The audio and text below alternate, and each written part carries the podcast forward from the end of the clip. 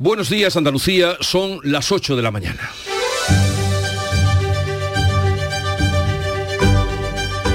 En Canal Sur Radio, La mañana de Andalucía con Jesús Vigorra.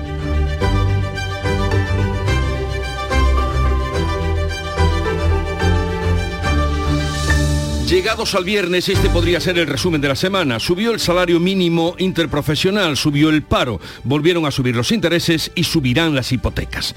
El Banco Central Europeo sube medio punto los tipos hasta alcanzar el 3% y anuncia otra subida igual en marzo. En palabras de su presidenta, Christine Lagarde, quien al ser preguntada si con estas subidas habría tocado techo, negó más veces que San Pedro. Ya sabemos que todo esto es achacable a la guerra pero si nos dijeron que estas subidas se hacían para bajar la inflación y la inflación está bajando, aunque levemente, ¿qué argumento hay ahora para asfixiar a los paganos con las hipotecas. Veremos hasta dónde pueden aguantar.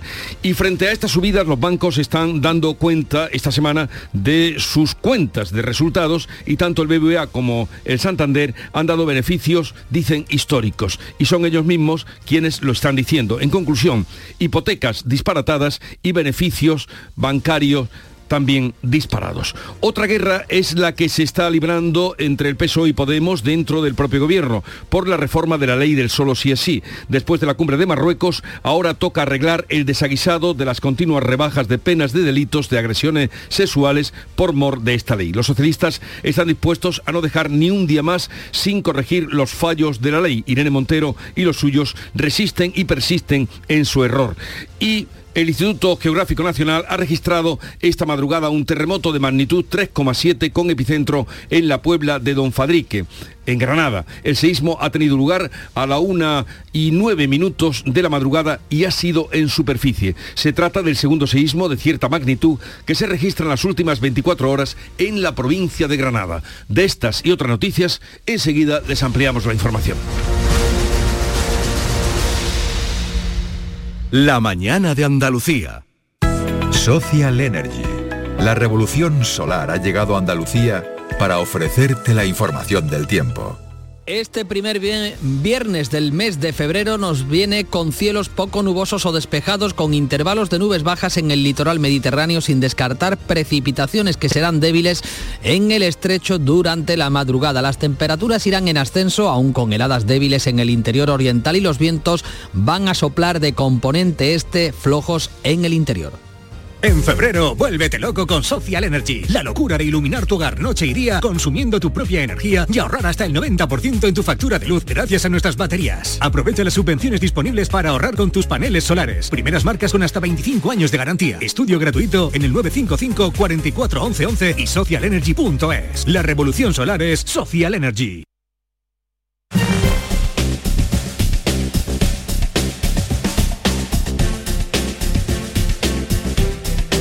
Y vamos ahora con la información del tráfico, situación de las carreteras en Andalucía. Desde la DGT nos informa Alejandro Martín. Buenos días. Muy buenos días, ¿qué tal? Hasta vamos a encontrar un accidente en la provincia de Granada, en la 92N, en Hernán Valle, sentido Baza, sentido Murcia. Y al margen de esto vamos a encontrar también complicaciones en la ronda de circunvalación GR30 a su paso por Chana y Ronda en ambas direcciones. Complicada también en Málaga el acceso a Málaga Capital por esta A357 a su paso por Campanilla en cuanto al resto de carreteras también de Málaga, vamos a encontrar complicada la A7 a la altura de la Cala de Mijas, sentido Marbella. Y ya por último en Sevilla, la ronda S30 en Puente del Centenario en ambas direcciones.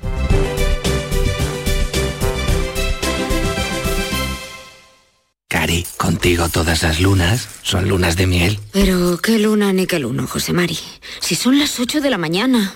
Con el cupón diario de San Valentín de la 11, todas las lunas serán lunas de miel porque podrás ganar 500.000 euros. Y si entras antes del 14 de febrero en cuponespecial.es, podrás conseguir tarjeta regalo para viajar y disfrutar. Cupón diario de San Valentín de la 11. Bases depositadas ante notario. A todos los que jugáis a la 11, bien jugado. Juega responsablemente y solo si eres mayor de edad. En Canal Sur Radio, la mañana de Andalucía con Jesús Bigorra. Noticias.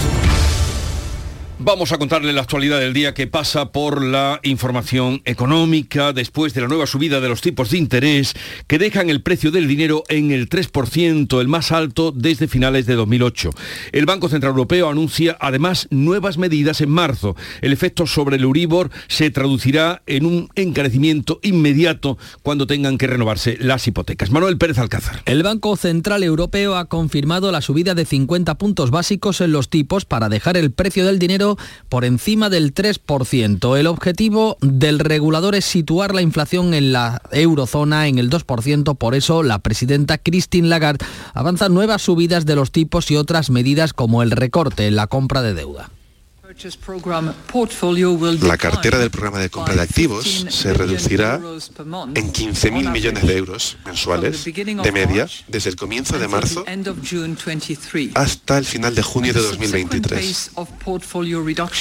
Y su ritmo de disminución posterior se determinará más adelante. La subida de tipos presiona al Euribor que ha cerrado enero por encima del 3,3%, lo que se va a traducir en un encarecimiento de las hipotecas. Un préstamo de unos 150.000 euros a tipo variable va a subir 300 euros al mes. Tengo una hipoteca mixta y los primeros años tengo la suerte de que fija. Sí que me repercute. Poco porque ya me queda poco, gracias a Dios. Bueno, hay que combatir la inflación de alguna manera, ¿no? Y mientras tanto, disputa de los socios del gobierno sobre la propuesta que ha hecho la vicepresidenta Yolanda Díaz para congelar las hipotecas. El PSOE se cierra en banda y los morados lo consideran urgente. La líder de Podemos y ministra, de y de Asuntos Sociales, Sione Belarra, asegura que el tope a las hipotecas es una urgencia y una respuesta a los beneficios de los bancos que califica así que son absolutamente impúdicos. Ese tope a las hipotecas que venimos pidiendo desde septiembre es ya una urgencia y además cuanto más tardemos, peor. La parte socialista del Gobierno rechaza la medida y recuerda que ya se aprobó el impuesto sobre los beneficios de la banca. La ministra de Hacienda, María Jesús Montero, espera los resultados de las medidas puestas en marcha y cierra la puerta a topar las hipotecas. Eh, siempre seguimos monitorizando la situación y, por tanto, para el futuro seguiremos viendo cómo la inflación y cómo el efecto de la guerra está impactando en las economías. Pero hoy por hoy esas son las medidas que el Gobierno tiene encima de la mesa y esas son las que vamos a desarrollar. La portavoz en el Congreso del PP, Cuca Gamarra, critica la propuesta de Unidas Podemos y también las medidas puestas en marcha ya por el Gobierno. Busca a otros culpables y deriva responsabilidades a otros, pero deben de asumirlos ellos en primera persona. Pues la ministra del Banco Santander, Ana Botín, advierte a Podemos de que si los bancos ganan menos, concederán menos hipotecas, lo que perjudicará a las familias con menos recursos. No es llegar a acuerdos o poner condiciones que expulsen del mercado hipotecario a los más vulnerables. Era la presidenta del Banco Santander tras el récord de beneficios en 2022 publicado por BBVA y Santander. CaixaBank también acaba de comunicar un beneficio de 3.145 millones, el 29,7% más que en 2021. El resultado bajó un 39% si se tienen en cuenta, según asegura en un comunicado, el impacto por la fusión con Bankia. Y estos beneficios nos están contando de BBVA a Banco de Santander que son históricos. La Comisión Europea anuncia además nuevas sanciones a Rusia a final de mes tras la prohibición de importar petróleo ruso que va a entrar en vigor el domingo.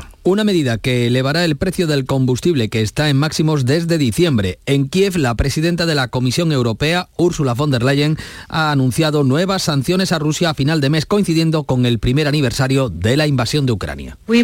Presentaremos con nuestros socios del G7 un tope adicional al precio de los productos derivados del petróleo ruso. Para el 24 de febrero, un año después de la invasión, nuestro objetivo es tener el décimo paquete de sanciones en vigor.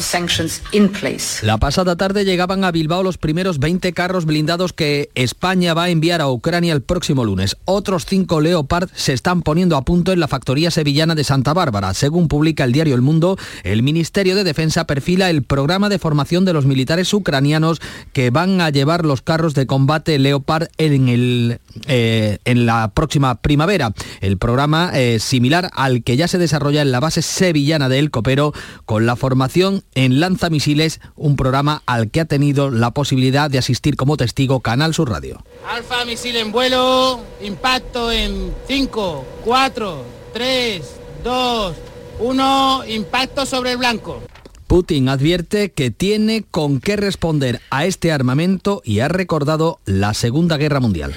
Malos datos de paro en enero por fin de la campaña de Navidad. Andalucía es la comunidad más perjudicada con 21.000 nuevos parados y las dos provincias con más paro, Cádiz, seguida de Sevilla en el cómputo nacional. En toda España son casi 71.000 nuevos parados, cuatro veces más que un año antes. Ha subido cuatro veces más que el año pasado, 70.744 parados, que suponen un incremento del 2,5% con respecto al mes anterior, un mes caracterizado por la estacionalidad, según el secretario de Estado de Empleo, Joaquín Pérez Rey.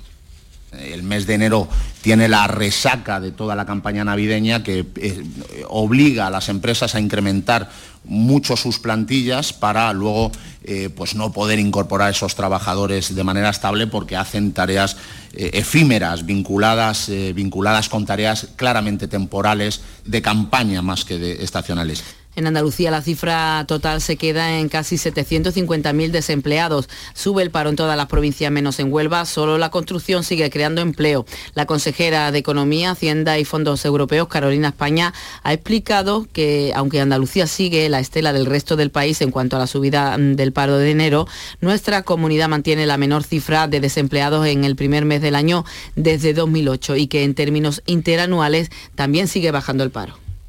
No son datos eh, buenos, eh, nunca lo han sido en el mes de enero y para ello seguimos trabajando, para cambiar la tendencia y para cortar distancias con eh, la media nacional. El Gobierno y los sindicatos achacan el mal dato a la estacionalidad de enero. El presidente de la patronal andaluza, González de Lara, augura la desaceleración de la economía en el primer semestre de este año. Eh, lo que vamos anunciando los empresarios de hace meses. Se está produciendo una desaceleración de la economía en nuestro país, por más que se quiera dar una imagen distinta. Y la desaceleración es cierta. Y eso se va a ver mucho más impactado en estos meses difíciles como puede ser enero, febrero, incluso marzo. Otra vez un trabajador que muere en su puesto de trabajo. Concentración en Málaga por la muerte de un trabajador de 56 años este jueves al caerle encima el volquete que conducía en la localidad de Atajate, Matípola. El trabajador estaba transportando material de construcción en una reforma que se estaba haciendo en este municipio, en Atajate. Tenía que hacerlo en un camino de bastante pendiente. Así lo contaba, como sucedió el secretario de UGT, Vicente Sandoval. El trabajador eh, estaba llevando el dumper en las condiciones propias para ese tipo de actividad, que es en ese caso marcha atrás con poca velocidad, pero en el transcurso del recorrido el dumper eh, se presentó en un, en un peralte y volcó el dumper atrapando al trabajador pues debajo del dumper. Ya se ha abierto una investigación para aclarar este accidente mortal que recordamos es el segundo ya en lo que va de año en Málaga.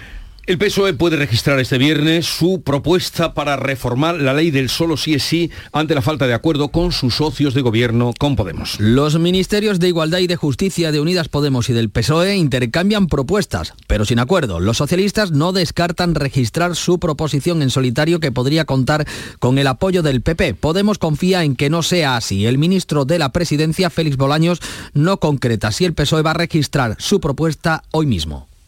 Vamos a dejar, por favor, que los equipos trabajen con intensidad, pero también con tranquilidad, que sigan trabajando con discreción. Es un tema muy importante que tenemos que dar una solución y tenemos que dar una solución lo antes posible y hacerlo con mucho rigor.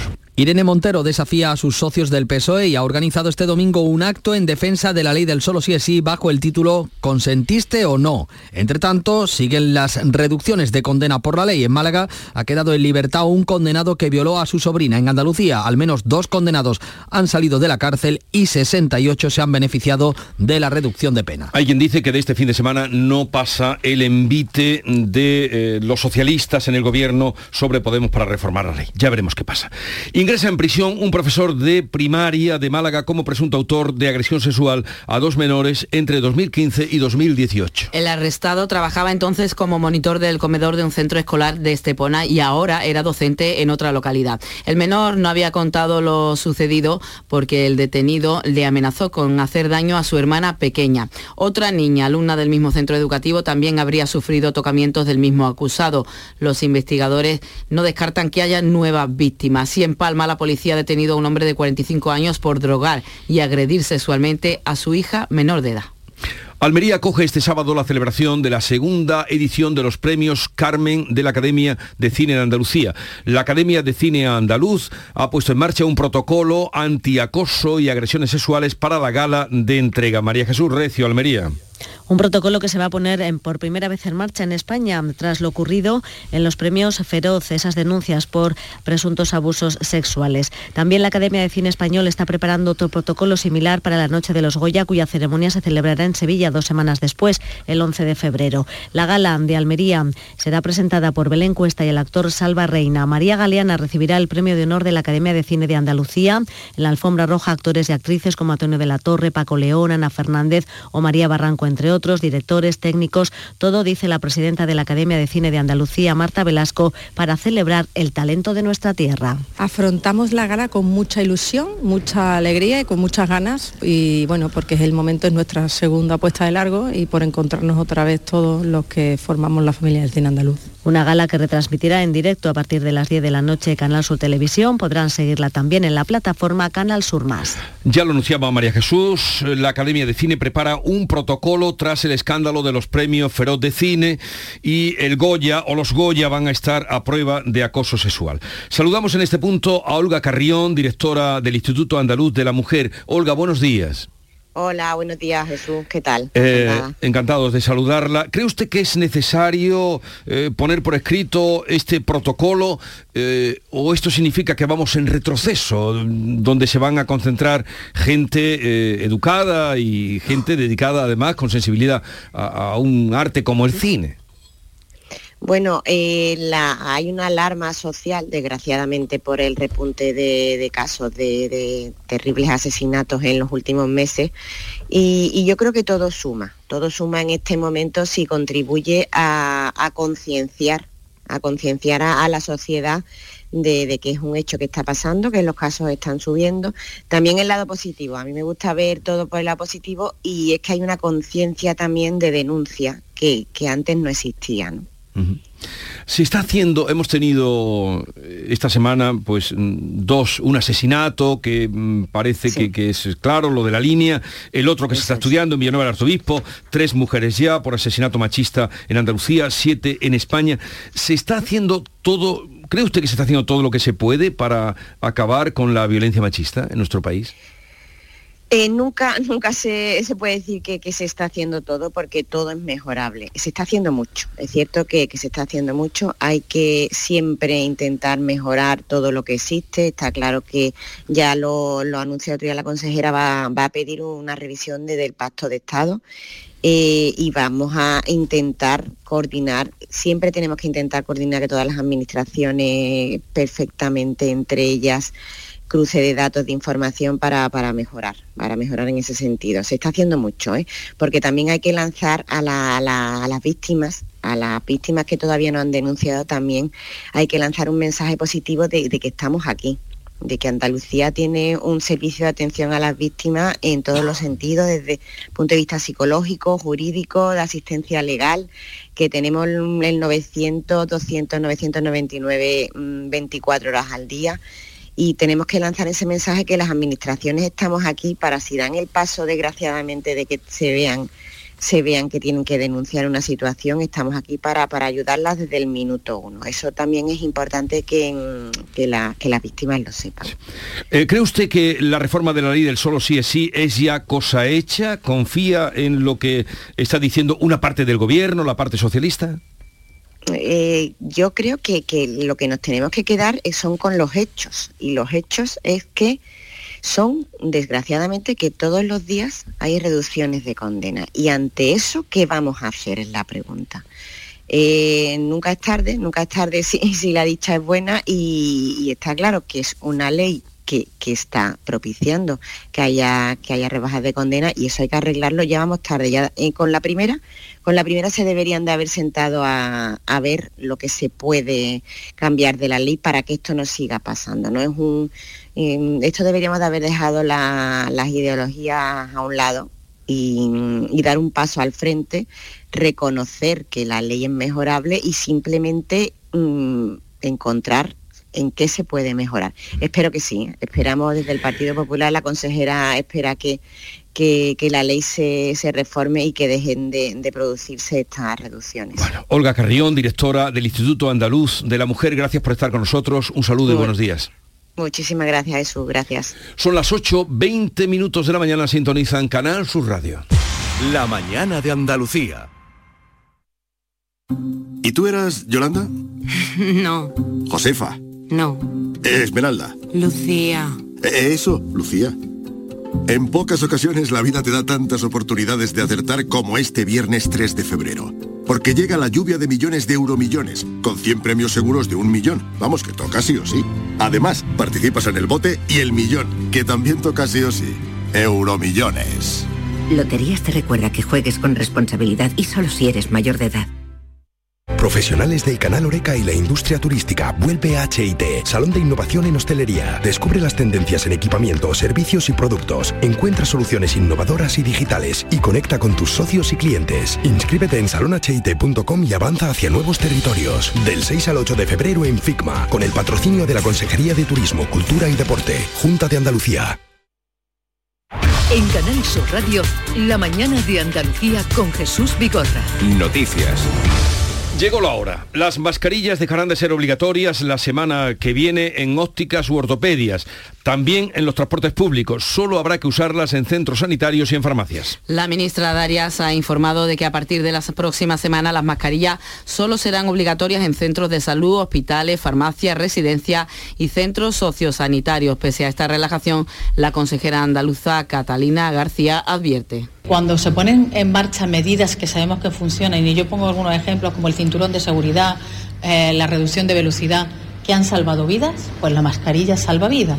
Con lo cual, responsabilidad individual a partir de este momento para que las personas vulnerables en los lugares cerrados y sin mucha ventilación sigan utilizando la mascarilla, porque al final salva vidas y protege de enfermedad grave. El fin de las mascarillas entrará en vigor el miércoles después de que lo apruebe el Consejo de Ministros. Sanidad ha comenzado a financiar un nuevo fármaco para dejar de fumar. El Todacitán es el único fármaco que se encuentra ahora en farmacias con financiación pública tras haberse retirado otros dos por presencia de posibles sustancias cancerígenas. El nuevo fármaco ayuda a dejar el tabaco en apenas 25 días, aunque Andrés Zamorano, presidente del Consejo Nacional para la Prevención del Tabaquismo, advierte de que hay que ser fumador de 10 cigarrillos diarios o más y haber hecho un intento serio de dejar el tabaco el año anterior. Estas son unas restricciones que nos parecen inoportunas, pero así es como lo marca el Ministerio. ¿Por qué nos parecen inoportunas? Porque a todos los pacientes que quieren abandonar el tabaco se les debe ofrecer tratamiento farmacológico. Está demostrado por estudios bien hechos que aumentan las posibilidades de ser el fumador al año. La cumbre entre Marruecos y España se cierra con una declaración conjunta con dudosos resultados para nuestro país porque esquiva asuntos de interés como el levantamiento de las restricciones en las aduanas. Obvia la soberanía española de Ceuta y Melilla, no fija fecha para la instalación de esas aduanas terrestres, pero sí reitera el apoyo del gobierno español a la posición marroquí sobre el Sáhara Occidental. Pedro Sánchez destaca el compromiso de mantener un respeto mutuo y evitar lo que ofende a ambas partes. Basadas en la confianza, en el cumplimiento de lo acordado, en el respeto y en el diálogo permanente. Y creo que los resultados alcanzados hoy dan una idea de la densidad y de la importancia que los dos países otorgamos a nuestra relación y reflejan con claridad su carácter estratégico. Sánchez se viene sin ver al rey de Marruecos, pero con el compromiso de Mohamed VI de recibirlo más adelante. Desde el PP, Bendodo crítica. Sánchez ha dado la medida de su peso pluma internacional en la cumbre con Marruecos. La mitad de su propio gobierno le da plantón y no va. Y el rey Mohamed VI lo despacha por teléfono. Es difícil hacer más el ridículo. Vamos ahora con otro asunto. Andalucía lanzará en octubre su primer nanosatélite para analizar el impacto de la agricultura, la ganadería y la pesca en la gestión sostenible de la biodiversidad y los ecosistemas. Un proyecto en el que la Junta va de la mano con el consorcio de investigación europeo LifeWatch ERIC. El presidente Juanma Moreno destaca la implicación de Andalucía en el cambio climático. Que Andalucía está implicada con la lucha contra el cambio climático, con la defensa de nuestra rica biodiversidad y nuestro medio ambiente y necesitamos aliados desde la ciencia, desde la innovación, desde la tecnología. Sois los mejores aliados que podemos tener en cualquier gobierno. Reacciones a la idea lanzada esta semana por el presidente de la Junta de Andalucía para unir Sevilla y Málaga por AVE. La mesa del ferrocarril ha denunciado agravio comparativo y reclama la construcción del eje de alta velocidad andaluz desde Huelva a Almería, pero critica que no se solucionen antes las comunicaciones de la provincia de Almería. El líder de la oposición, Juan Espadas, ha remetido contra la idea del presidente de impulsar este AVE directo entre Málaga y Sevilla. En una entrevista aquí en Calasur Radio ha asegurado que es un anuncio electoralista y se el señor Moreno no debe engañar a los andaluces. Él sabe perfectamente que no es ahora mismo la infraestructura prioritaria eh, y es lógico que en Almería pues hayan enfadado bastante con este anuncio del señor Moreno porque creo que Granada y Almería eh, merecen una prioridad para rematar, acabar infraestructuras que llevan esperando mucho tiempo. Sin embargo, el alcalde de Sevilla ha cogido muy bien esta idea del presidente. Eso sí, incide Antonio Muñoz en la importancia de que se acorten los tiempos de viaje y pide a Juanma Moreno que la idea no se quede solo en una propuesta. Bienvenido sea ese acercamiento entre las dos ciudades económicas de Andalucía, Sevilla y Málaga, porque estoy seguro que eso va a redundar en beneficio de los ciudadanos, de las empresas y en definitiva de las dos ciudades. Por tanto, yo lo que le pediría al señor Monilla es que la acelere cuanto antes y que, y que podamos y que se convierta en una realidad en el máximo, en el mínimo tiempo posible. Bueno, pues ya veremos en qué para esta propuesta el puente aéreo, como le llamó el presidente de la Junta. Reabre la carretera de acceso a Sierra Nevada tras estabilizar la ladera y también de esforzados trabajos después del desprendimiento que el pasado domingo tuvo lugar. Laura Nieto. Cinco días de intenso trabajo. Durante todo el fin de semana estará abierta para que los vehículos que se dirigen a la estación de esquí puedan circular sin problema. Lo anunció ayer tarde la consejera de Fomento, Marifran Carazo, en comisión parlamentaria. También señaló que hay prevista una inversión de 5 millones para mejorar los accesos a la estación de esquí. Queremos mejorar esa conexión con Sierra Nevada y resolver definitivamente los problemas de una carretera de montaña que es estrecha, incrustada en un terreno con laderas pronunciadas, en zonas de umbría, pero sobre todo su tramo central y dotar a los accesos de Sierra Nevada de mayor seguridad. El lunes a las 8 de la mañana vuelven los cortes, que serán intermitentes con ventanas para el tránsito en ambos sentidos hasta que terminen las obras. También el Caminito del Rey recupera este viernes su recorrido habitual tras repararse los daños por los desprendimientos. Se ha efectuado un escaneado de las paredes a ambos lados del desfiladero para detectar puntos de riesgo y proceder a su estabilización y se ha restaurado un tramo de 70 metros de pasarela que se vio afectado. El presidente de la Diputación de Málaga, Francisco Salado, explica que los visitantes podrán volver a realizar el recorrido habitual tras los daños que provocaron los desprendimientos por el temporal, el temporal de diciembre y va a recuperar su normalidad, habrá su entrada por el acceso norte, salida por el acceso sur y los visitantes podrán pues, eh, disfrutar de todo el recorrido del Caminito de Rey, todo su entorno natural y la zona totalmente destrozada pues, ha sido recuperada. Se investiga el robo que se ha registrado en una fábrica de juguetes eróticos de la localidad sevillana de Carmona. Los ladrones sustrajeron siete vibradores de oro y de acero valorados en 80.000 euros. Tendrían como destino el mercado de lujo de Marbella y París. Pilar González. Los vibradores tienen un precio de venta que oscila entre los 16 y 17.000 euros para los de oro de mayor tamaño. 2.000 y 3.000 cuestan los de acero. Los ladrones también se han llevado 25.000 euros que había en la caja. Aprovecharon la oscuridad de la noche e incluso cortaron el cableado del alumbrado público de la calle. Las cámaras han podido captar la imagen de tres personas con los rostros cubiertos. Se investiga si contaron con más apoyo del exterior. Esta empresa tiene un centenar de empleados. Trabaja de lunes a sábado en tres turnos para dar respuesta a la gran demanda del comercio online que tiene en todo el mundo. Y miles de personas acudirán este fin de semana a la aldea del, Rocijo, del Rocío para asistir a la romería de la Candelaria, ya sin restricciones de pandemia. Huelva, Sonia Vela. Jesús no es una romería, es una celebración, no hay peregrinaciones en este caso, pero sí eh, que se espera que miles de personas estén en la aldea a lo largo de todo el fin de semana. Por eso, con la intención de preservar la seguridad, se aumenta la presencia de agentes de la policía local, también con la colaboración de la Policía Autonómica y de la Guardia Civil a lo largo, como decimos, de todo el fin de semana. El acto central es la presentación de los niños ante la imagen de la Virgen el domingo, pero también destaca el multitudinario rosario de la tarde-noche del sábado. Eh, pues la celebración de la Candelaria aunque son romeros los que peregrinan o peregrinan los romeros. Bueno, Canal Sur Huelva ha presentado su programación de retransmisiones de Carnaval colombino de 2023. Ofrecerá las semifinales que comienzan el próximo día 5 y se prolongarán hasta el día 9. Se podrán seguir por Radio Andalucía Información, la plataforma Canal Sur Más y a través de la web de Canal Sur. Llegamos así a las ocho y media de la mañana, luego abriremos tertulia de actualidad, ahora tiempo de información local. En la mañana de Andalucía de Canal Sur Radio, las noticias de Sevilla. Con Pilar González. Buenos días. Sevilla es la provincia donde más ha subido el paro en el mes de enero, únicamente por detrás de Madrid. Esta mañana se reúne el grupo de trabajo para coordinar el traslado de los juzgados a Palmas Altas. Y les vamos a contar este curioso robo en Carmona, siete vibradores de oro y acero valorados en 80.000 euros. Enseguida los detalles, antes el tráfico. Un accidente cerca del Hospital Macarena de la capital se ha producido hace tan solo unos minutos. Se ha caído un motorista que ha resultado herido. La policía está en el lugar y ya se está despejando la zona. A esta hora hay además dos kilómetros de retenciones en el nudo de la gota de leche y uno en el centenario sentido Huelva. Y en el interior de la ciudad el tráfico es intenso en las principales vías de acceso.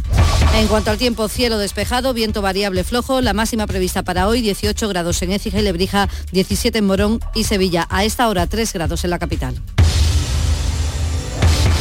Los guerrilleros, tapicería y colchonería en Utrera, a precios de fábrica. Cheslong de 3 metros con asientos extraíbles, cabezales reclinables, canapé, dos puffs, cojines decorativos de regalo y telas antimanchas a elegir. Antes 899 euros y ahora solo 499 euros. Sí, sí, has escuchado bien, 499 euros. Y por un euro más televisor LED de 32 pulgadas de regalo. Estamos en Utrera, carretera Carmona número 15 en Utrera, Sevilla. Entregas en 48 horas. ¿Has pensado en instalar placas solares en tu vivienda o negocio? Con Sol Renovables, enchúfate al sol. www.solrenovables.com o 955 35 53 49. El llamador en el Círculo de Pasión. Lunes 6 de febrero, en directo y cara al público desde la exposición de la Hermandad del Santo Entierro. El llamador. Este lunes a las 10 de la noche en el Círculo Mercantil de la calle Sierpes. Entrada libre. Esta mañana se reúnen responsables judiciales para cerrar asuntos relacionados con el traslado de los juzgados a la ciudad de la justicia en Palmas Altas, entre ellos un plan de transporte que conecte la ciudad con este edificio de Palmas Altas, con la futura ciudad de la justicia. Algo más que necesario, según ha explicado aquí el consejero de justicia, José Antonio Nieto. Necesitamos un plan de transporte público que haga posible que haya autobuses. Ya se ha cerrado un acuerdo con la Consejería de Fomento para que la línea 3 de metro tenga una boca de metro en Palmas Alta y que haya una conexión completa de ese complejo, de esa ciudad de la justicia, con el resto de la ciudad. Sevilla registra la mayor subida del paro en un mes de enero solo por detrás de Madrid. Hay 5.319 desempleados más, es un incremento del 3%, está por encima de la media andaluza y nacional. Comisiones Obreras lamenta que la práctica totalidad de este desempleo corresponde al sector servicios por el final de la campaña de la Navidad, reclama por ello un cambio de modelo productivo y desde UGT su responsable en comunicación, María Iglesias, destaca la calidad del empleo que se está creando. Respecto a la calidad del empleo, el primer mes de 2023 continúa la senda de estabilidad abierta tras la entrada en vigor de la reforma laboral de 2021. La contratación indefinida mensual ha subido un 7% y la contratación indefinida anual lo ha hecho en el 180%. El Ayuntamiento de Sevilla va a reforzar la seguridad en el centro histórico y en Triana, pensando en el turismo y en la convivencia vecinal. Crea 34 agentes bajo un mismo mando, dos unidades y una sede en el centro de atención al visitante en Marqués de Contadero. Dice el alcalde Antonio Muñoz que es una medida necesaria. Habida cuenta de esa recuperación y de nuevos fenómenos turísticos que han aparecido en los últimos tiempos, como los pisos turísticos y el cumplimiento de algunas otras ordenanzas, eh, había que eh, sumarle nuevos efectivos para garantizar una adecuada convivencia entre la actividad turística y el día a día de nuestros vecinos. Esta tarde varias asociaciones de vecinos del entorno del Benito Villamarín han organizado una recogida de residuos en el Parque Guadaira, escenario de botellonas en las horas previas a los partidos del Betis. Nuria Gaciño, Deportes, buenos días. Buenos días. El Betis recibe mañana a las 9 al Celta de Vigo en la primera jornada de la segunda vuelta liguera.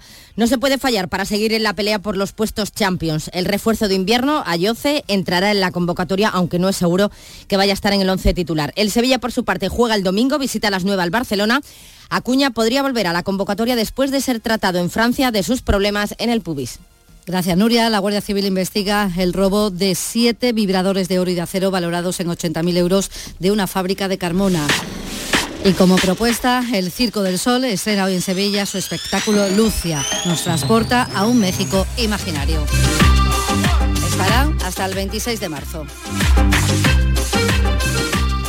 A esta hora menos un grado en Estepa, cero en La Roda, tres en Sevilla.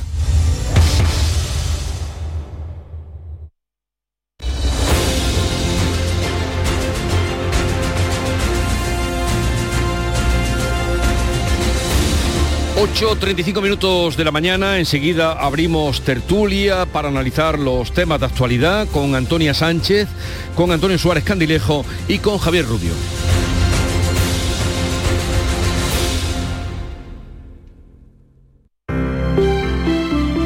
Buenos días. En el sorteo del cupón diario celebrado ayer, el número premiado ha sido 21.155 21155. Serie 13. Hoy, como cada día, hay un vendedor muy cerca de ti repartiendo ilusión. Disfruta del día. Y ya sabes, a todos los que jugáis a la 11, bien jugado. El campo andaluz necesitaba un paso adelante. Por ello, hemos sembrado millones de datos, regados con inteligencia artificial para hacer posible... Siembra, la nueva plataforma colectiva por inteligencia artificial de asistencia a la planificación de cultivos para su comercialización. Toda la información para acertar y cultivar la solución más rentable. Junta de Andalucía. Los fines de semana nos despertamos en los mejores rincones de Andalucía para que conozcas su historia, su cultura, sus curiosidades, sus leyendas. Te invitamos a conocer una Andalucía llena de talento, hermosa, fascinante y única. Andalucía nuestra. Los sábados y domingos desde las 7 de la mañana en Canal Sur Radio con Inmaculada González. Más Andalucía, más Canal Sur Radio. Buenos días. En el sorteo de mi día de la 11 de ayer, la fecha ganadora ha sido 16 de diciembre de 1963. Y el número de la suerte, el 8. Recuerda que hoy, como cada viernes, tienes un bote millonario en el sorteo del Eurojackpot de la 11. Disfruta del día. Y ya sabes, a todos los que jugáis a la 11, bien jugado.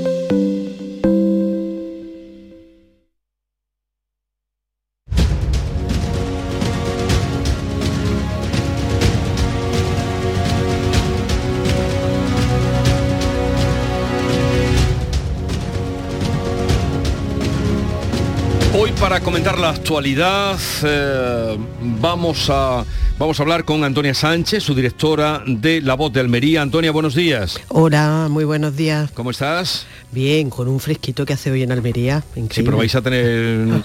luego las temperaturas altas van a subir, ¿eh? Sí, sí, van a subir. La mañana ha empezado muy fría.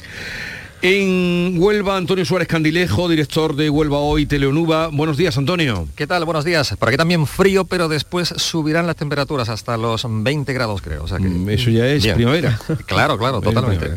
Y aquí a mi vera, en los estudios de Canal Sur Radio en La Cartuja, Javier Rubio, redactor jefe de ABC Sevilla. Buenos días, Javier. Hola, muy buenos días. ¿Has venido andando en bicicleta No, o...? Estos días de tanto frío vengo en coche. Y con la bufanda. Me Y con la bufanda, efectivamente. Y Y con la bufanda. Y pero bueno, es que hoy es San Blas y por San Blas la cigüeña verás.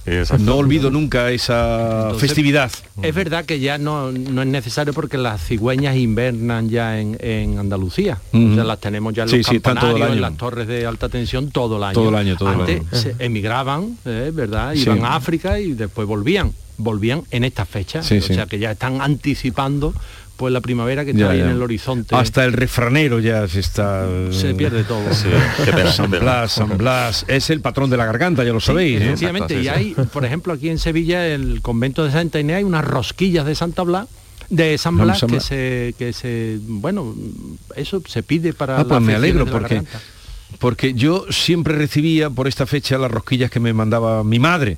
Claro. Mm, Desde que la memoria ya la perdió, ya estoy sin rosquillas. Eh, pero, pena. pero bueno, es la vida. En, en Aracena también es, es muy celebrado, ¿verdad, Antonio? Eh, exacto, exacto. Es eh, un santo de mucha devoción allí en Aracena y en los pueblos limítrofes. Así, así es cierto, sí. Bien, pues vamos a otra cosa, ¿eh? Podríamos seguir hablando de San Blas, ya sé que... o la cigüeña, o- pero, vamos a hablar de otro asunto. Quizá eh, comenzar por esta cumbre que tengo la duda, Javier, esto tú me lo vas a aclarar. A ver. Eh, si la cumbre es hispano-marroquí o Marruecos-España. Si se celebra en Marruecos, ¿va por delante el nombre de Marruecos? Ah, pues nunca. ¿No te lo has planteado? No, no, no, no, no. No, hispano-marroquí, claro, porque la nombramos nosotros desde aquí, Claro. entonces... Sí, eh, pero se celebra allí. Sí, se celebra allí. Bueno, Entonces, cuando los partidos son de fútbol, tengo esa duda.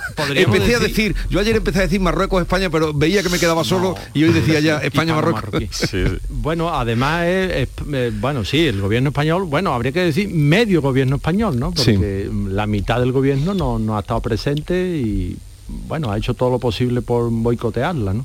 Entonces, ahí ya hay un elemento de distorsión eh, en esa cumbre, mm, bueno, llevamos siete, siete años, ¿no? Del 2015 creo que fue. Eh, ocho, ocho años, sí. Bueno, claro, estamos en el 23, Sí, qué sí. tonto soy. Sí. Sí, el 15 o el 23. sí, Eh, yo creo que no ha habido ni cumbre siquiera. Eh, yo para mí pienso que ha sido un encuentro al más alto nivel, ciertamente, en el que el gobierno español ha puesto mucha, mucha voluntad y se le ha notado, por eso que decía Javier, de que bueno, pues todos los ministros del PSOE han estado presentes, pero bueno, y no solo por el plantón de, de Mohamed VI, pero claro, venirse de un encuentro de ese tipo, con ese plantón y además con eh, resultados que, que no dejan de ser mucho buenismo, mucho, muchos deseos, mucho, eh, en fin, eh, no se ha traducido en nada eh, tangible, en nada que podamos decir, oye, mira, ha sido un encuentro, ha sido una cumbre, como queramos denominarlo, pero ha servido para algo. Yo no, no sé, no sé, para Mm. este viaje no hacía falta eh, tanta alforja, pienso yo, vamos. No hemos visto todavía los acuerdos, pero en fin, sí que ha trascendido muchas cosas y podemos comentar de lo que, cómo la veis vosotros. Sí, había muchas expectativas, quizá más expectativas de lo que, bueno, al final la- se, ha, se ha traducido, ¿no?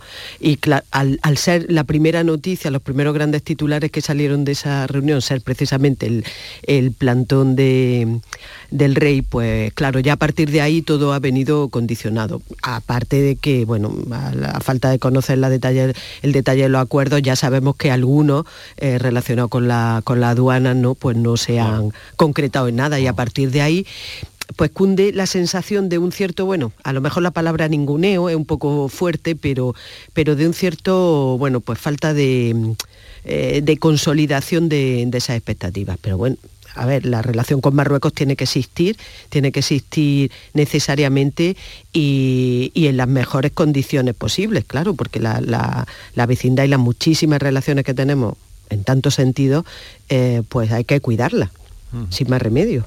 Hombre, a mí no, no, no me agrada, no me agrada que el presidente del gobierno español, pues eso, lo traten con la displicencia con que lo ha tratado el rey de Marruecos y mm, el jefe del Estado. Porque Oh. allí en Marruecos eh, no se mueve nada sin que el rey... Claro, es el que Claro. manda, claro. Eh, no es como nuestro monarca, ¿verdad? Que es un rey que Mm. reina, pero que Sí, no sí. gobierna, que no tiene una participación activa en la política. ¿Verdad? En Marruecos eh, el rey manda y mucho. Oh. Y que no haya mm, decidido eh, abandonar sus vacaciones en Gabón, donde tiene un palacio, ¿verdad? Y Mm. Oh. lleva allí desde Navidad. Sí, sí, siempre está de vacaciones. Pasa muchísimas temporadas Sí, pasa fuera de, sí. de Marruecos, ¿no? Es, es un rey Sí, a hablan de que, vamos, a que distancia. medio año puede pasar. Medio año, medio año, sí, sí. No sé si eso tiene algo que ver con la cuestión fiscal, ¿no? Porque si estás medio año en un sitio ya puees declarar en ese es sitio verdad. los impuestos. No creo que a él le persiga Hacienda, su Hacienda. Eh, bueno, no, no, claro, claro. No, no, el MACCEN, ¿verdad? Que es el grupo más, eh, más cerrado, el grupo eh, más inmediato al rey, es el que controla el gobierno. Incluso hay ministerios que son ministerios, los ministerios de Estado, ¿verdad? Que son los, los nombra el rey o, o el consentimiento expreso del rey. No se puede poner allí a un ministro el, el primero que, que se le ocurra al- al al partido gobernante. Entonces digo que no, que no me gusta, no me gusta ese ninguneo al presidente de- de- del gobierno de mi país, sea Pedro Sánchez, sea el que sea. Y tampoco me gusta, eh, yo creo que el PP ahí se ha equivocado, ¿no? No, no puede estar eh, echándole en cara. No, mire usted, eh, la patada se la habrán dado a, a Pedro Sánchez, pero mm, nos duele a nosotros, que somos mm, los españoles y tenemos que tener buen, mm, buen- buenas relaciones con Marruecos. Ahora bien, Marruecos sabe lo que quiere. Nosotros sabemos lo que queremos con Marruecos. Nosotros sabemos lo que queremos con el vecino del sur. Tenemos una estrategia marcada a 10, 20, 30 años. Gobierne quien gobierne, PP, PSOE, el que sea, el, el, mm, el presidente de turno, sabe a qué tiene que atenerse o vamos pegando bandazos en función, pues eso, mm, si hay que cambiar de posición en el Sáhara, pues cambiamos. Bueno, el otro día lo decía, eh, que ahora es eurodiputado, ¿no? Y fue ministro de Justicia, ¿no? Eh, Fernando López Aguilar. López Aguilar. López Aguilar, sí. Lo de los sapos y tal. Bueno, Sí. pues es que de verdad. También la, metáfora, sí. la, metáfora de, de- ministro. Eso, eh, que es de barra de bar, pero eh, claro, claro que hay que tragarse sapos. La diplomacia es eso, tragarte Mm. los sapos de la manera más airosa para que no se note. Pero hombre, ya decirlo y bueno, pues claro, la carcajada, mm, la risa, por seguir con los animales, la risa de hiena eh, en el gobierno marroquí, en el Magzen, pues habrá sido mm, épica. Sí, a mí me, me apena también, evidentemente. Este, eh, decía Antonia que, que no podía calificarse a lo mejor, que era un poco exagerado calificar ese plantón de ninguneo. Yo no sé si es exagerado o no, pero eh, si nos retrotraemos a, años atrás, ahí están las relaciones que han mantenido presidentes como eh, José María Aznar, eh, Rodríguez Zapatero, que sí en su momento fueron recibidos por el propio rey eh, marroquí. Eh, Era cuando se podía hablar de una cumbre como tal, donde se conseguían cosas y se podía perfectamente ver para qué había servido esos, esos encuentros al más, al más alto nivel. Pero además yo también he hecho en falta, no sé si vosotros, la, la simpatía y el acercamiento que tenía el propio rey Juan Carlos con, con Hassan II, el padre de, Mojase- de Mohamed VI. Ahí había una cercanía, una complicidad, una- unas buenas relaciones. Bueno, ahí están las crónicas en la hemeroteca que el propio Juan Carlos en el funeral de, de Hassan II lloraba y tal por la pérdida de, de- de alguien que podía calificarse como un amigo. Todo eso se ha ido perdiendo, hemos ido de mal en peor. Y hombre, insisto, mm, eh, ¿para qué ha servido esa cumbre? Y como decía Javier, eh, Marruecos puede que lo tenga evidentemente eh, más claro que España. ¿Para qué hemos ido? Es que no, no sé, para, para poner de manifiesto que bueno, que no hay que ofenderse, que hay que tratarse bien.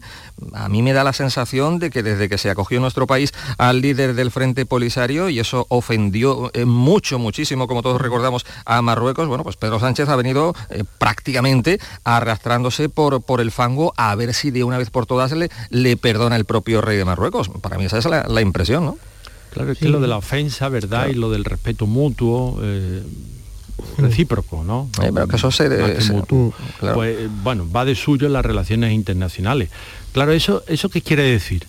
Vamos a, a descender al terreno. Eso quiere decir que eh, España no puede, eh, como dijo el ministro de Exteriores un par de días antes, ¿no? Eh, reafirmó la españolidad de Ceuta y Melilla. A partir de ahora ya eso mm, vamos a no decirlo porque Eh, claro, eh, molesta a nuestros vecinos. efectivamente. Y, pero el Sáhara sí ellos pueden decir que, que eso es una provincia marroquí Oh. y, y nosotros mm, decimos, ah, sí, sí, claro, claro. O sea, mm, vamos a tener un ten con ten, no vamos a tener una proporcionalidad entre lo que uno cede y el otro cede. Y yo creo que aquí me parece que es el gobierno español y en Pero definitiva porque españoles lo que estamos Sí, cediendo. pero, pero también porque, porque lo han engañado. Mm, Tú apuntabas porque eh, esta, esta fecha se puso porque en con- Claro, efectivamente, o sea, de mira- acuerdo con el rey Marruecos y ahora cuando Claro. van a celebrarla yo supongo que se quedarían la noche anterior Reducción al absurdo. Está Ah, nada, ¿no? Ursula von der Leyen está en, en Kiev, ¿verdad? Sí. La cumbre esta de la Unión Europea con el gobierno ucraniano. Pues imagínate que Zelensky en un último momento dice, oye, no, mira, que es que mm, voy a visitar mejor, bueno, yo qué sé, se inventa una excusa y no está en la cumbre. Me- me voy de vacaciones. Pues, Sí. pues diríamos, pues vaya mm, Oh. charraná, ¿no? Esto, Sí. mm, valiente mamarrachá que ha ido usted hasta Kiev y no le ha servido para nada. Pues, Sí. pues, pues- pues, mm, ya está. O sea, si eso mm, desde fuera, cuando no nos afecta a nuestro país, a nuestras relaciones diplomáticas, lo vemos evidente, pues habrá que aplicárselo. Mm, es inevitable que, España esté transmitiendo una imagen de, debilidad en esa oh, relación bilateral, de absoluta... Y es verdad que ahí mm, el asunto de la soberanía de eh, cada uno de los países tenemos, pues bueno, pues nosotros en el caso de Ceuta y Melilla y, eh, Marruecos con el, con el Sáhara. Entonces esas cuestiones relacionadas que son tan sensibles con la, con la soberanía condicionan mucho estas relaciones. Pero es verdad, decía antes que, mm, que bueno que no ha habido nada eh, en la cumbre o no entendemos porque todavía falta por conocer los acuerdos que en cuestiones económicas de bueno empresas en la empresa hay empresas españolas eh, firmemente asentada desde hace ya tiempo eh, en Marruecos con intereses económicos clarísimos em, en un sentido y en otro, en los dos sentidos. Eh, y bueno, entiendo que de ahí conoceremos detalles en, el sentido de que ahí vamos a seguir avanzando en relaciones económicas, que además es que sé que son inevitables, es que no se para un charquito, como quien dice, y la, oh. y la relación económica está ahí, aparte de los flujos migratorios, que también es un asunto tan sensible. Em, eh, eh, para toda la Unión Europea, pero nosotros somos los que estamos más cerca. ¿no? Eh, pero inevitablemente da la sensación de que está faltando una posición de más fuerza por parte de España. Es decir, la soberanía está ahí, los dos tenemos cuestiones de soberanía em, que defender, pero por el momento da la sensación de que, de que la, la fuerza la está teniendo Marruecos. Bien, ya veremos en lo sucesivo. Eh, el ministro decía, por ejemplo, que ha bajado la inmigración altamente, un 69%, no sé por qué. Pues, pues que puede ser, sí, la misma facilidad con que sube en, función de que la gendarmería marroquí abre la muralla, cierra la muralla, ¿no? Como decía la canción. abre la muralla, cierra la muralla. Vamos a otro asunto, luego vamos a hablar de economía, ¿eh? No, pero de economía doméstica, eh, porque hoy el tema, no sé si tenéis hipoteca, tampoco lo no nos cueste el dinero, vamos bien, Está la cosa muy chucha. Si tenéis hipoteca. Bien, pero hablaremos después. Hay otro asunto eh, que hoy es noticia cuando anuncia la Academia, la Academia de Cine de este país, está preparando, ya la cosa es el sábado que viene, ¿no? El, sábado que viene. El 11. El 11, exactamente. El, sábado, que viene. La Academia de Cine está preparando un protocolo tras el escándalo de los premios Feroz de cine que se dieron en Zaragoza, que han sido, bueno, ya saben ustedes todo lo que ha aireado, todo lo que ha dado de sí. O sea que están haciendo unos Goya a prueba de eh, acoso sexual. Mm. Se van a poner en práctica este fin de semana con los Carmen de Andalucía, que se van a entregar en Almería, ahí, en tu tierra, eh, Antonia. Aquí. Hay que llegar a tanto entre gente educada, civilizada, formada, sensible, civilizada. ¿Qué pensáis vosotros? pues que, parece que cuando se toma una copa de más no hay tanta civilización, ¿no? No, se es tan civilizado. Bueno, eso es un apunte. Pero entonces... Eh, sí, pero con lo que ha pasado yo creo que está más... Eh, yo creo que sí, que está justificado el que se cree un protocolo. Es que eh, no solo por las copas, sino por la, actitud de algún, en fin, de, depravado es un poco exagerado, pero con lo que ha pasado en el tema de los premios feroz y tal, yo no sé, pienso que de momento es lo lo deseable, ¿no? Eh, ciertas medidas. Me parece que es un avance. no, sé exactamente, no sé exactamente qué es el protocolo, porque ya existe un código penal, ¿verdad? Que además, fíjate si tenemos ahora mismo, ¿verdad? Con la ley del CSI y todo esto, o sea, lo tenemos bien presente. Y existe un código penal en el que si uno em, incumple la ley y se vamos a decirlo con una palabra muy antigua, ¿verdad? Se propasa con una oh, señorita, ¿verdad? Con una se entiende. O, con un señorito. o con un señorito. Bueno, sí, porque lo de feroz fue... Sí, sí, así, a ambos lados.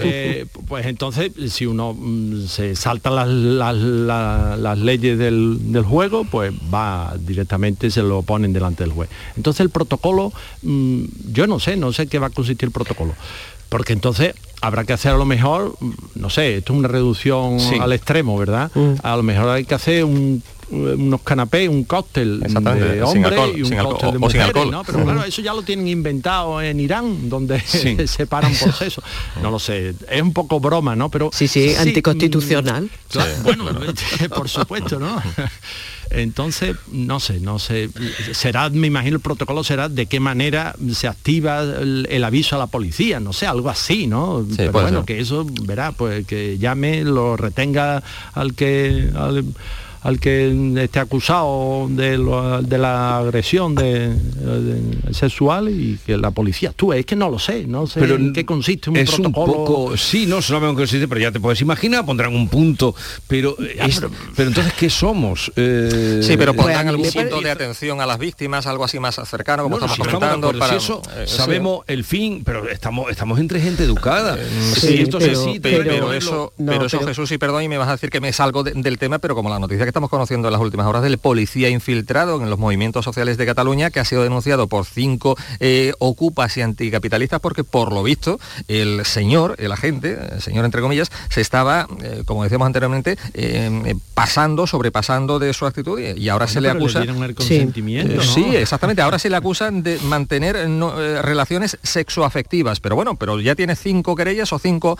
amenazas de querella. O sea, otra noticia que nos lleva las manos a la cabeza y ¿qué, qué está pasando, no? Es que yo creo, a ver, yo um, esta- este paso adelante lo veo como algo impositivo. ¿Por qué? Porque es verdad, eh, mencionaba Javier, eh, existe el Código Penal, eso es cierto, pero estamos hablando de una serie de actitudes que están implantadas en, en, en la ciertos usos sociales desde hace mucho tiempo. Es decir, esta, esta actitudes de un que no llega a la a lo mejor en ocasiones al acoso o a la agresión, eh, porque si hay agresión lo tenemos todos claro, ¿no? Pero esa actitud de, de un cierto sobrepasarse, ¿no? O Y de aprovecharte poquito- de tu cargo, y ap- aprovecharte de tu eso, y aprovecharte de una este su- caso, ¿no? es una autoridad, una superioridad de- en algún sentido. eh, bueno, pues eso es una cuestión que, que estaba mm, muy implantada, ha estado, lleva yo diría que, desde que nos conocemos implantada.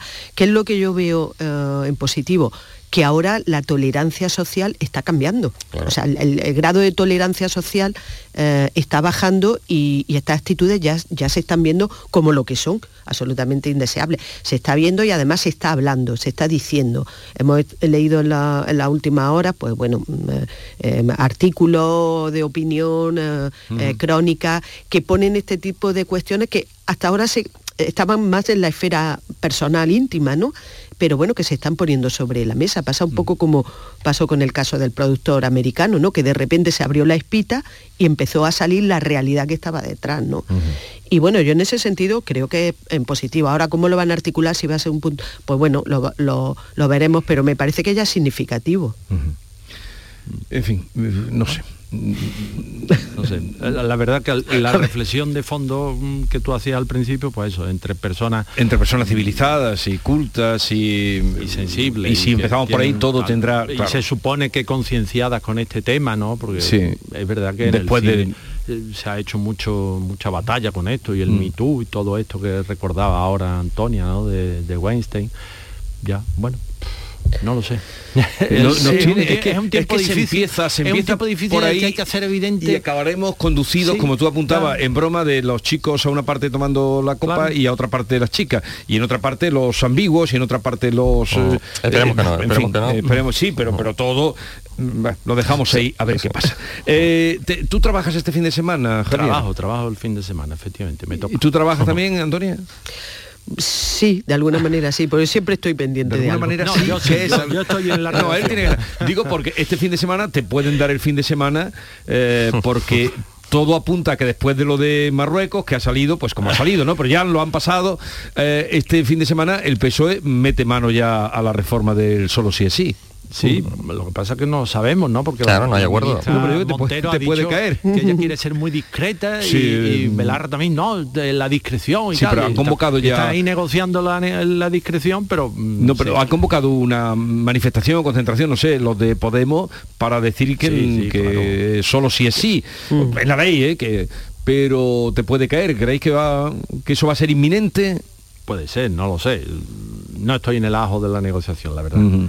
Pero es evidente, vamos, lo que resulta evidente, y eso mm, nada más que hay que comprobar las declaraciones, que hay ahí un desencuentro brutal, que no mm, dan su brazo a torcer, Podemos no da su brazo a torcer, y el PSOE ya se ha cansado de la presión que estamos ejerciendo la opinión pública, ¿no? A través de los medios de comunicación y la opinión pública, oiga, que no entiende que hacer una ley eh, para reforzar el consentimiento eh, en las relaciones eh, sexuales, que ya estaba en el Código Penal, ¿eh? no, esto no se ha inventado de ahora, que ya estaba, digo, para reforzarlo, al final acaba con 300 tíos a los que se les ha Mm. reducido la condena. Sí, y, Vaya, es y es penoso, es penoso ese desencuentro entre PSOE y Podemos. Eh, el PSOE ha reaccionado al fin, pero me da que porque las elecciones están a la vuelta de la esquina y tal, que si no, seguirían sus 13 como, como hasta hace unos días, vamos. Mm, Yo creo que sí la van a reformar a- a- casi que ya, porque es clamoroso, es que además la- las opiniones, y además opiniones muy cualificadas y que no proceden precisamente de, de la derecha, sino que proceden del mismo espectro ideológico, son muy claras, ¿no? Hay un problema de técnica jurídica y tendrán que resolverlo.